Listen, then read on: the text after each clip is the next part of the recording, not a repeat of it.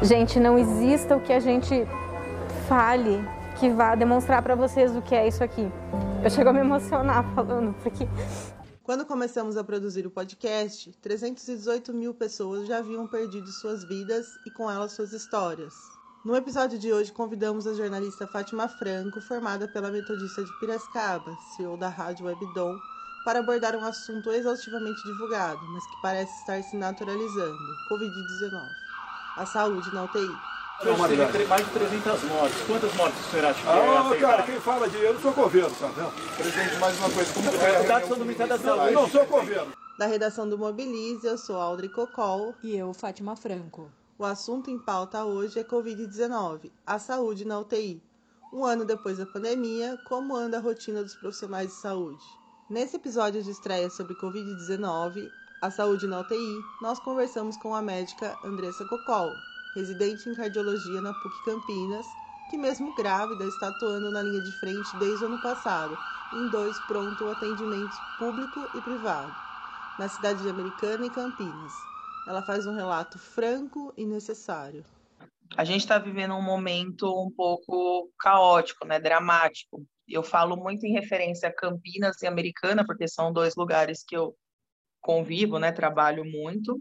Em Campinas, a gente é, simplesmente estamos sem leitos, né? Não apenas de unidade intensiva, que é a UTI, mas mesmo enfermarias, né? Não temos leito. A gente tem paciente internado em pronto-socorro aguardando leito. Em Americana, eu falo mais em relação ao serviço particular. É, a gente também tem uma ocupação muito grande, ainda não está 100% ocupado dos leitos em enfermaria, mas até a última semana as UTIs estavam lotadas. A gente está vivendo isso há um ano, né? Até mais que um ano. É, no começo era tudo muito, tudo muito novo, né? Há um ano atrás a gente estava sempre preparado para a catástrofe, né? Era plantão, eram normalmente dois médicos, começou a ter três médicos, que achou que ia ser um, um momento caótico, era aquela tensão, a gente não sabia como que ia ser no cenário internacional alguns países estavam muito ruins, aqui achavam que a gente estava se preparando de uma forma assim dramática. E não de começo não foi tão dramático, né? Foi ficando dramático ao longo do tempo, mas a gente está na nossa pior fase, um ano depois. Nunca ninguém esperaria isso.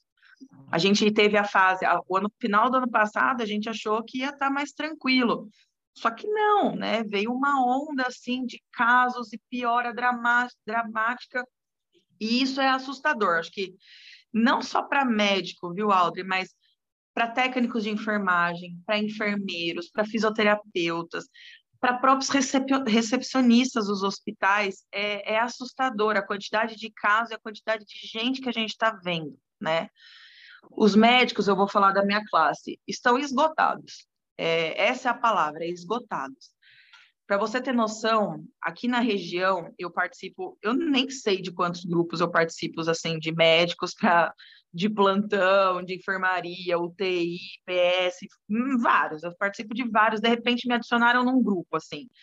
E, e, tentando, as, os coordenadores desses grupos tentando desesperadamente por médicos, entendeu? Desesperadamente, tipo, me ligaram sábado à noite, ah, doutora, você pode cobrir uma UPA aqui em Campinas amanhã, pagamento à vista, tipo, você vê o desespero de, de conseguirem é, médicos para trabalhar, porque está todo mundo cansado, Aldra, é cansado e, e é frustrante, sabe? Acho que para nós médicos é muito frustrante você estar tá diante de uma pandemia em que você fica tentando apagar fogo, assim, sabe, o tempo todo. E não depende só de médico, né? É, não depende só do médico.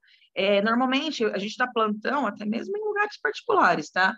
Com um técnico de enfermagem para cuidar de tudo aquilo de paciente. E não dá, são pacientes graves, são pacientes que, que demandam muita atenção, você tem que ficar monitorando o tempo todo, eles evoluem rápido, mal rapidamente. Então, assim, tá? É, é, tenso, entendeu? Ninguém pega um plantão o Covid, tipo, ah, é um plantão tranquilo. Não, todo mundo sabe que vai ser um plantão caótico, você não consegue descansar, você fica o tempo todo ali em cima, tá faltando medicação, Aldre. A gente escuta assim, todo dia nos grupos, ó, oh, gente, acabou tal medicação, agora a gente vai entrar com essa.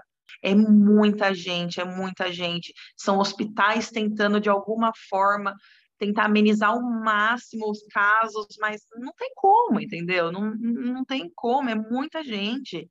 A demanda e a procura, né? a oferta e a procura ali na, na questão da saúde está absurda. Mesmo os hospitais particulares. Hospitais particulares, por exemplo, de aqui, americana, atendia particular. Ah, eu não tenho um convênio mas eu vou passar por uma consulta de pronto atendimento particular. Você vai lá, paga a consulta. Os hospitais não estão aceitando mais isso, porque normalmente chega um paciente grave, você vai ter que transferir ele para o SUS, e o SUS não tem vaga. Aí você tem que ficar segurando aquele paciente, a família não tem dinheiro para pagar. A nossa profissão sempre foi, é, é, né, fazer o bem, né? Fazer o bem mesmo, você está ali para fazer o bem só que você fica de mãos atadas, porque você tem recursos limitados, você tem recursos humanos limitados, né? Você precisa de toda uma equipe que está esgotada, ficando doente, afastando. A gente está tendo que trabalhar com muita gente inexperiente, né? Pronto-socorro, emergência com pessoas inexperientes, porque as mais experientes ou estão afastadas, ou estão doentes, doentes assim, doenças mentais, cansaço, depressão, ansiedade. Qual que é o protocolo de atendimento para o Covid? Você acha que, que tem assim um protocolo que dá para definir? Os protocolos normalmente de atendimento é muito baseado no grau de gravidade do paciente. Eu acho que assim é o principal para falar. O paciente em qualquer serviço ele chega e passa por uma triagem, né? Nessa triagem você vê sinais vitais e você vê principalmente a saturação. Saturação é você coloca um aparelhinho que chama oxímetro no dedo e você tenta ver o quanto que o paciente tem de saturação, de troca gasosa, digamos assim, que seja um pouco melhor, falando em miúdos, né? E você vê que esse paciente já está grave, já está com alguns sinais assim de que o paciente está grave, ele já vai hum, para uma ala de emergência, uma ala de monitorização. Eu acho que isso é um protocolo de atendimento que não envolve nem só protocolo médico, envolve o protocolo da enfermagem também, né? Em relação a condutas, né, que aí já vira uma parte médica. No começo, tinha alguns hospitais que obrigavam, entre aspas, na verdade, o médico nunca pode ser obrigado a prescrever nada, né? Mas tinha alguns protocolos que falavam, ó, pacientes que estão assintomáticos, a orientação é ir para casa, ficar em repouso com sintomáticos, prescrever uma ou outra medicação, por exemplo, azitromicina e orientar sinais de alarme e retorno se necessário.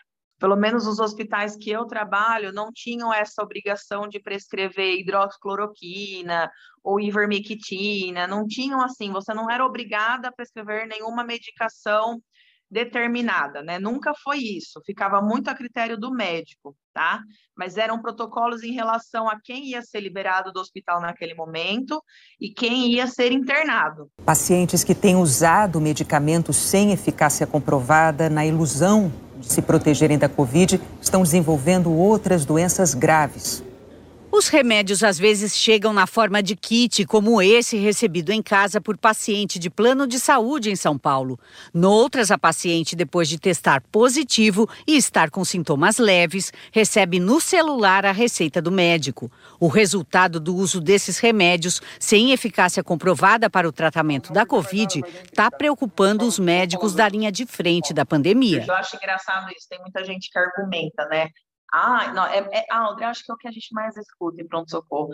Ai, mas meu vizinho tomou e graças à medicação ele não internou. Ah, então tá, a gente até brinca, né? Ah, eu como chocolate todo dia e não peguei Covid. Então, chocolate, meu Deus, coma chocolate porque não, você não vai ter Covid. É esse argumento, entendeu? Argumento baseado em experiências pessoais. Quando que isso foi é, levado em consideração, né? Mas hoje em dia tudo é levado em consideração. Imagina, todo mundo é doutor em Covid, né? Todo Internei quatro pacientes semana passada no hospital particular daqui, que eles vieram com uma listinha, usando ivermectina, hidroxicloroquina, azitromicina. Azitromicina não comentei, mas é um antibiótico que a gente achou que pudesse, de alguma forma, agir no SARS-CoV-2, mas hoje em dia já foi mostrado que não, que a gente só está criando resistência em dar um antibiótico para um vírus que não tem efeito. Com receitinhas de anticoagulantes, Aldrey, sabe? E pacientes idosos com risco de usar anticoagulante, usando anticoagulante, e a gente internando.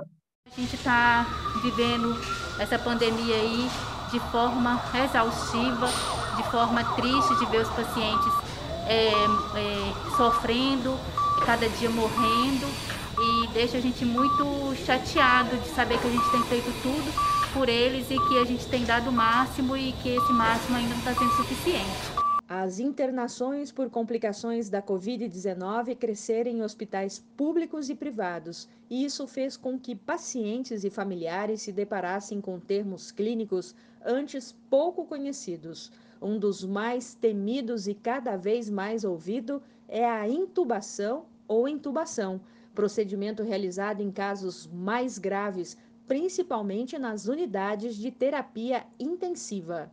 O paciente normalmente com COVID, que está com quadro de leve a moderado, ele precisa de um suporte de oxigênio. A gente começa com o catéter.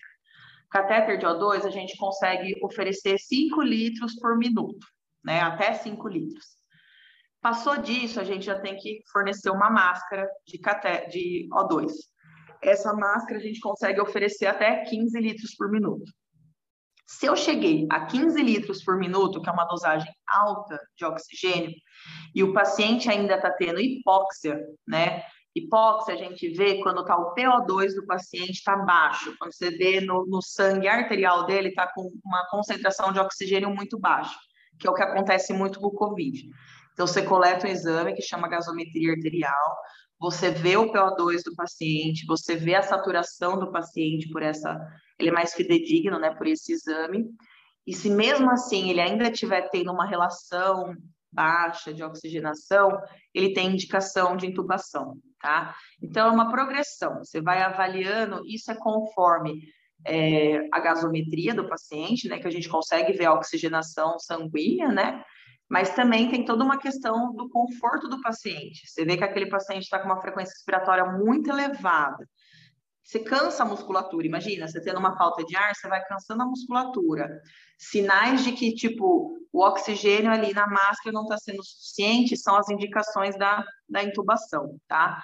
Alguns lugares, a gente está vivendo no momento que a gente está com limitação até de ventilador, né? O ventilador, quando você entuba o paciente, você tem que ligar ele numa máquina para substituir o pulmão, né? A gente está vivendo num momento que não tem máquina para todo mundo, não tem leito de UTI para todo mundo. Então, a gente segura muitas vezes o paciente naquela máscara 15 litros, que você sabe que ele já teria indicação de estar numa UTI de cuidados intensivos, que provavelmente em 24, 48 horas ele vai evoluir para tudo, né? Para intubação endotraqueal. Mas você segura, você tenta segurar, porque não tem vaga, né? Você vai entubar um paciente e acabar deixando ele no pronto-socorro.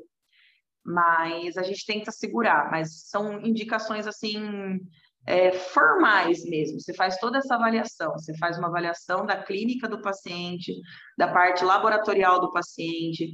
Normalmente são casos que você faz a tomografia do paciente, você vê que o pulmão dele está muito comprometido. Isso é uma coisa interessante, Aldo. O ano passado a gente via um comprometimento do pulmão, que são sinais característicos do Covid que a gente fala, né? Que é para uma infecção viral, que é o vidro fosco, né? É, um, é interessante. Outras doenças causam esse vidro fosco? Causam, mas o Covid é muito típico. O ano passado a gente via pulmão comprometido 50%, 75%. Isso já é uma quantidade assim, muito grande de comprometimento pulmonar. Então, mesmo você colocando o tubo no paciente, ele, ele ventila com dificuldade, tá? E hoje em dia, a gente está vendo casos com 80%, 90% de comprometimento, tá? Então, é mais difícil ainda se manejar esses pacientes com a ventilação mecânica. E, e assim, a gente está tendo que usar medicações, assim, que não eram tão comuns, né? Que a gente fala que é o bloqueador né, neuromuscular, para poder tentar, ao máximo, conseguir ventilar esses pacientes, né? Então, não, não é mais só o problema de entubar, né? O problema agora está sendo até mesmo de você conseguir manejar a ventilação, entendeu? Então, acho que é isso, mas são critérios, resumindo, né? Clínicos, laboratoriais e radiológicos, muitas vezes, para a gente fazer a indicação. Então, a pessoa que é induzida ao coma é a pessoa que está entubada. Isso, sim. Porque, assim, toda vez que você vai entubar um paciente, primeiro, você não pode deixar ele ter dor, né? Você não pode deixar ele ter dor, ele vai ficar com um tubo, você vai estar com o um aparelho respirando por você. Então, você vai ter que estar sedado, é, você, faz, você vai ter que estar sedado, é, é, entre aspas, o coma, né? Você não vai, você vai estar desacordado, você vai estar sem dor, você vai estar com analgesia forte, normalmente é fentanil, são medicações assim de alta potência, né? Para você poder manter o paciente entubado. Sim, você, é, não vê um paciente acordado entubado, né? A não ser que você esteja pro, pro, programando extubar ele, né? Tirar o tubo. E isso é interessante, porque normalmente, Aldo, por exemplo, assim, um paciente internou para fazer uma cirurgia, acabou tendo uma pneumonia nosocomial, né, hospitalar, precisou ser entubado você conseguia estubar esse paciente em 5, 7, 10 dias, né? O Covid não é assim. O Covid a gente vê pacientes entubados no mínimo 10 dias, 14 dias, 21 dias. Aí não vem só o tubo, né? Entra um pouquinho mais em detalhes, você acaba tendo que fazer um procedimento que chama traqueostomia, né? Porque aí você tira o tubo da boca e deixa pela traqueia, porque ficar muito tempo com o tubo tem muito risco de complicação, de estenose de, né, de traqueia, tem todos os outros. Então, tem assim, a gente está falando de um vírus que causa, além de tudo, aumenta tempo de internação, aumenta risco de infecção hospitalar, aumenta a chance de você passar por um procedimento cirúrgico, que é a traqueostomia, porque você não pode ficar tanto tempo entubado, porque tem as suas complicações. Tem toda uma questão. Acho que quanto mais às vezes você tenta adiar a intubação, às vezes ela acaba ficando mais complicada. E cada um tem uma anatomia para você fazer a intubação. Pacientes com pescoço curto, pacientes obesos, é sempre uma intubação mais difícil. Sempre tem que ter um, um, um médico para intubar, tem que ter um segundo médico caso esse primeiro não consiga, tem que ter um enfermeiro, tem que ter um técnico, tem que ter o que a gente chama de runner, que é aquele cara que caso tenha alguma complicação, tem que correr para pedir ajuda tem que ter qualquer coisa, um cirurgião para fazer uma crico, que é um furinho aqui para colocar o tubo, quando não consegue a intubação pela via né, orofaríngea. É assim, é um momento que deveria ser tranquilo, com todo mundo ali preparado, só que a gente está falando de uma pandemia, em que recém-formados vão estar tá ali na linha de frente, que pessoas que intubaram uma ou duas vezes, pacientes, é, você está falando de pacientes que tem uma via aérea difícil, pacientes que você, mesmo entubando, você começa a ver que ele está com a saturação baixa, aí você acha que você passou o tubo errado, e na verdade, tipo, não é, porque realmente ele é difícil de ventilar muitas vezes. Então, não é fácil. Eu acho que assim, eu que fiz residência de clínica, estou fazendo residência de cardio agora, a gente acaba tendo um pouquinho mais de mão para fazer uma intubação mas ainda a gente fica tenso, tá? Porque ainda mais no ano passado que a gente pegou muito paciente obeso mesmo, assim, para intubar, é aquela intubação sempre difícil, né? Lógico, hoje em dia, na, no mundo ideal, você sempre tem que ter um kit de intubação difícil, né? De via aérea difícil, que a gente fala. Que você tem um laringo que você coloca na boca, que você consegue ver a, a via aérea, as cordas vocais de uma forma melhor. Tem a máscara laríngea, que caso você não consiga entubar do jeito normal, você coloque a máscara para poder ventilar o paciente.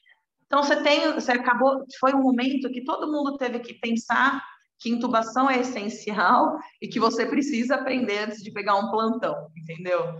E não, não é fácil. Muitas vezes são pacientes assim com anatomias muito diferentes, ou pacientes que depois que você entuba, para você ligar, conectar no ventilador, ainda assim tem muita complicação, sabe? Porque o paciente não ventila, porque está com comprometimento pulmonar absurdo, enorme, né?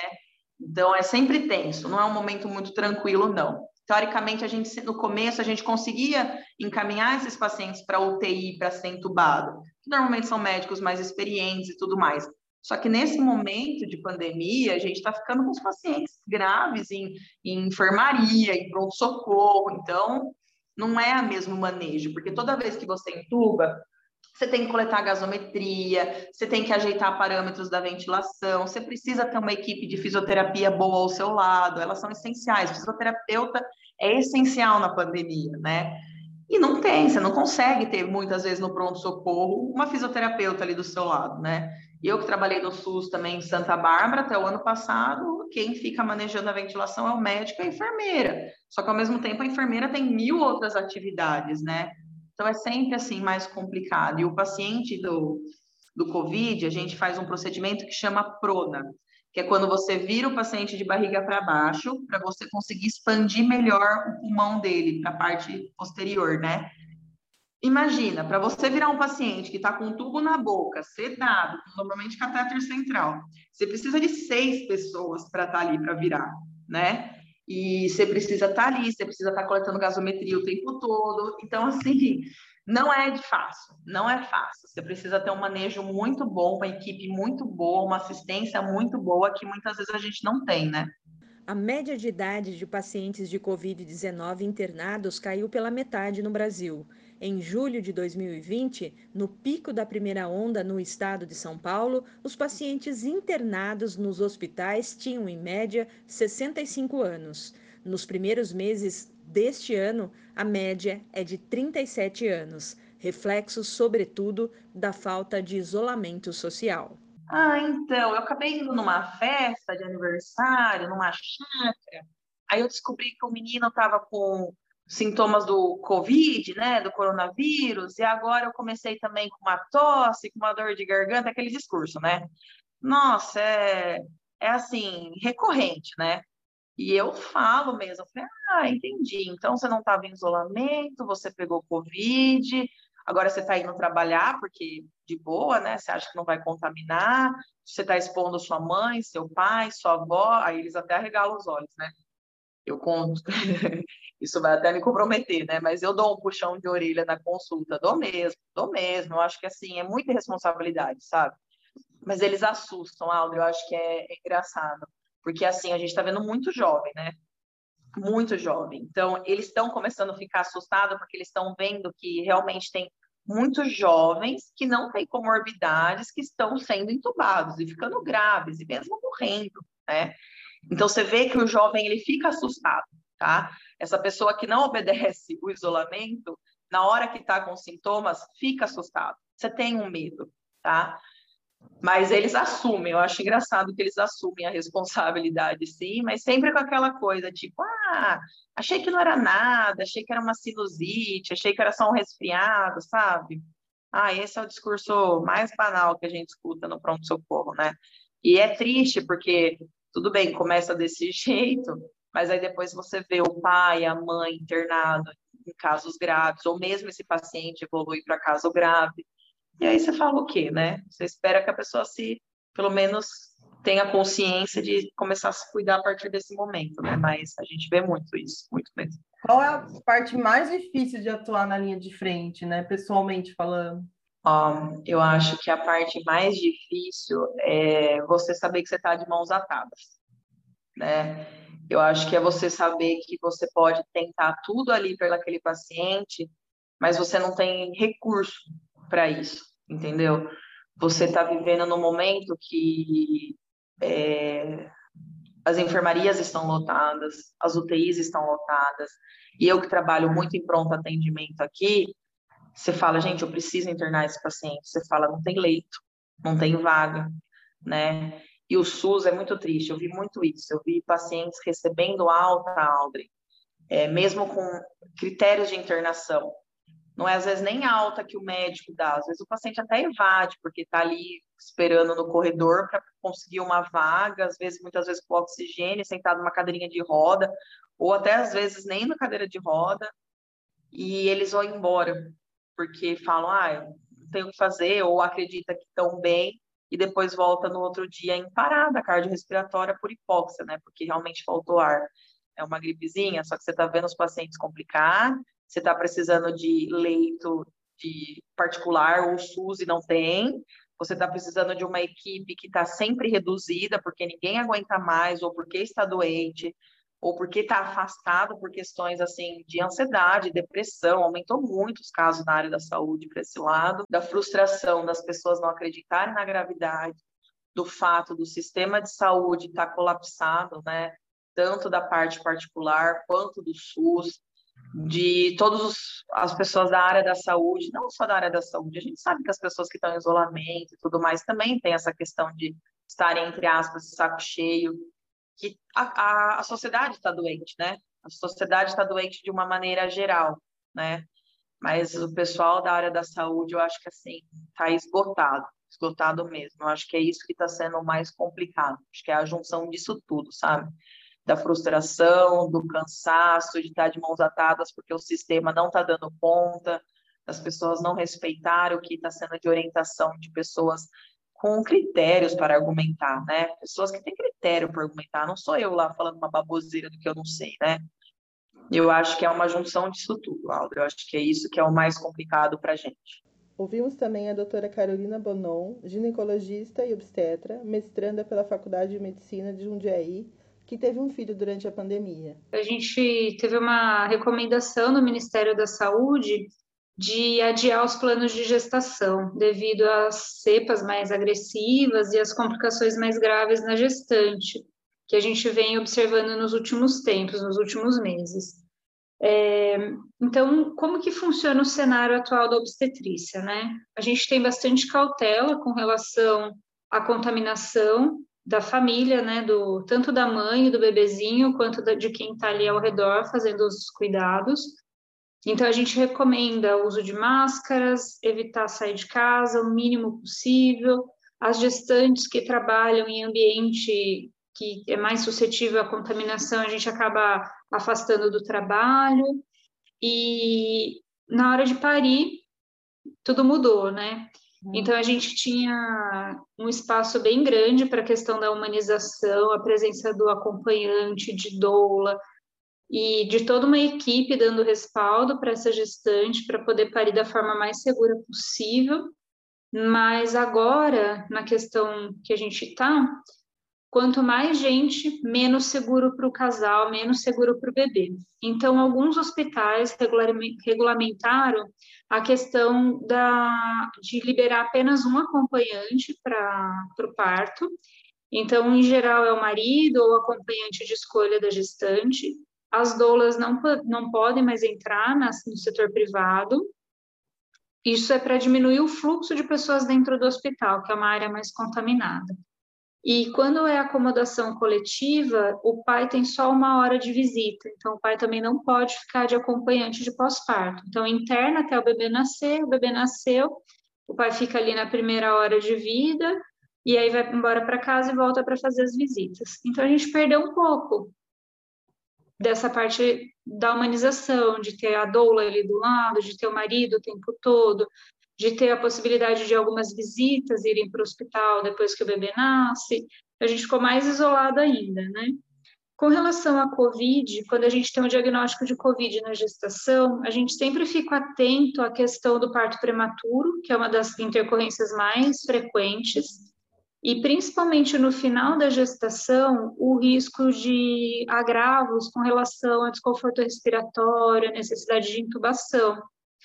É um pré-natal de alto risco. Em geral, a prematuridade está relacionada ao fato de entrar em trabalho de parto, ou quando a gestante está muito grave, a gente acaba indicando um parto, indicando às vezes, na maioria das vezes, a cesárea, para melhorar o desconforto respiratório materno. A mãe e o bebê ficam isoladas, a gente recomenda, se, se a mãe está bem para amamentar, amamentar com uso de máscaras, higienização das mãos, e mas não a gente não impede que a mãe amamente, porque a gente sabe o quanto é importante a amamentação para o bebê, principalmente nos primeiros dias de vida, para a vida toda, na verdade, né? É, então, a gente permite que as mães amamentem, mas com todas as medidas de proteção. E como as mães têm lidado com isso? Eu tive minha neném na pandemia, vou falar minha avaliação pessoal disso tudo. É apavorante. Cada momento da pandemia que aumentava os números de, de óbitos, de casos de Covid, eu fechava o consultório, ficava em casa, a gente não saía de casa por nada, não via minha família. E é um momento que a gente precisa da socialização. A gente precisa de contato, de carinho, de abraço. É um momento de muita instabilidade hormonal, emocional, e o pós-parto é pior ainda, né?